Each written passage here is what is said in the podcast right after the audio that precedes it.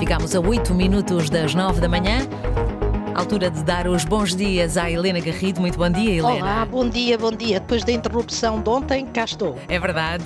Vamos embora então com as contas do dia e hoje vamos falar sobre pobreza energética. É que nestes dias de muito frio voltamos mesmo a pensar no sofrimento de muitos portugueses que não conseguem aquecer a casa. E eu pergunto-lhe, Helena, por que é que passamos tanto frio em casa e o que é que estão as políticas do governo a fazer para tentar corrigir este problema? Mónica, os diagnósticos estão mais do que feitos. O que é que em, em Portugal se tem feito? Uh, uh, simplificando, nada, ou quase nada. Muito papel e pouca ação. Uh, Portugal é de facto um dos países europeus onde se passa mais frio em casa uh, e onde há mais famílias a dizerem que não são capazes de aquecer as suas casas. Ocupamos, em termos globais, de acordo com dados eh, do Eurostat ou da Comissão Europeia, a quinta posição, com cerca de 17% das pessoas a dizerem que não são capazes de aquecer as suas casas. O pior de todos é a Bulgária e depois os melhores países estão do norte da Europa, a Finlândia, a Suécia. Se olharmos para as estatísticas e só para termos a noção do quão dramático é este problema em Portugal, o, depois estes dados são divididos por escalões de rendimento, uhum. que os estatísticos chamam quintis, ou de CIS, mas neste caso eram quintis, uh, os mais pobres uh, na Suécia têm quase um conforto energético tão bom como os mais ricos em Portugal. Portanto, vejamos bem como é dramática. E qual é a principal razão? A principal razão do frio que passamos é a muito má qualidade da construção. Uhum. Este é o diagnóstico e a solução devia estar ligada ao diagnóstico e já vimos que boa parte das soluções não está. Uh, basta estarmos atentos hoje em dia aos prédios. Este ano tem sido não só um ano frio, como estamos a ter agora esta onda de frio, mas também foi já um ano muito úmido. A umidade cria autênticas radiografias de tijolos. Nós Exato. conseguimos ver os tijolos. Se as pessoas tiverem com atenção, mesmo prédios novos, é, nem é preciso ir olhar para a habitação social. Basta olhar para a habitação de, da classe média, mostrando deficiências gravíssimas ao nível do isolamento das casas, de tal maneira que há casas onde está mais frio dentro de casa do que fora de casa. A maior parte destas casas residenciais, 62%, de acordo com o censo de 2021, eh, foram construídas antes da década de 90 do século passado, eh, altura em que a, a, construção era péssima e não havia qualquer preocupação de eficiência energética e de e, e com, com, a orientação das casas até.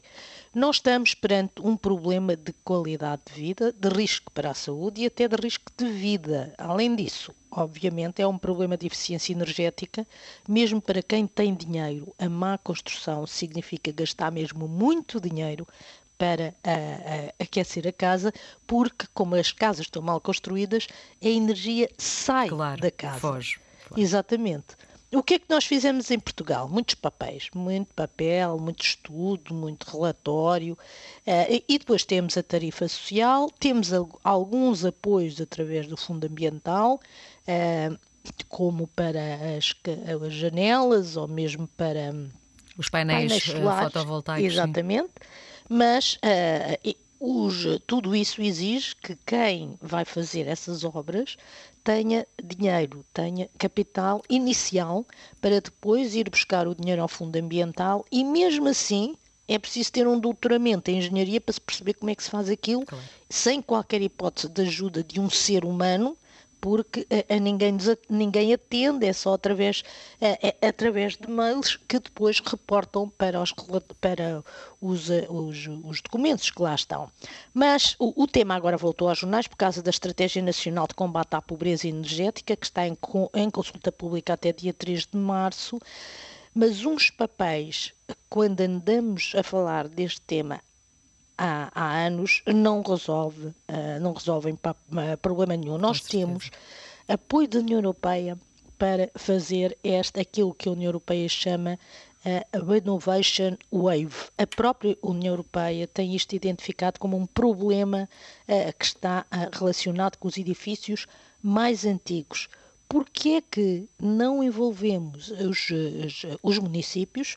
Porquê é que não avançamos com medidas de recuperação uh, das casas para a de recuperação das casas. Se nós fizéssemos 100 casas, se cada município fizesse 100 casas, por, por, ano, tínhamos 30 mil, cerca de 30 mil casas a, a, recuperadas. Ajudar na conta da luz ou na conta do gás, em nada vai ajudar, como já percebemos. As casas estão mal construídas e nunca conseguirão ser aquecidas sem gastar fortunas. É preciso ir ao encontro daquilo que a Comissão Europeia já, já diagnosticou como solução: a renovação dos edifícios, uma grande onda de renovação dos edifícios e principalmente deixar de produzir tanto papel que já percebemos bem quais são, qual é o problema, que não pode ser resolvido com os comprimidos, como é as tarifas sociais. Isso não resolve problema nenhum. Exige que o Estado tenha dinheiro. Um dia que o Estado não tem dinheiro, como é que vai pagar a essas pessoas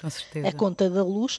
É preciso uma solução estrutural para, de uma vez por todas, passarmos menos frio em casa. Tornar as, as, soluções um pouco mais ágeis. Uh, volto a dizer, já uh, há duas semanas disse voto em si, Helena Garrido. Obrigada, As contas eu do não, dia. Eu não sou candidata a nada. Mas... As contas do dia com Helena Garrido. Obrigada, Adeus, Helena, até amanhã.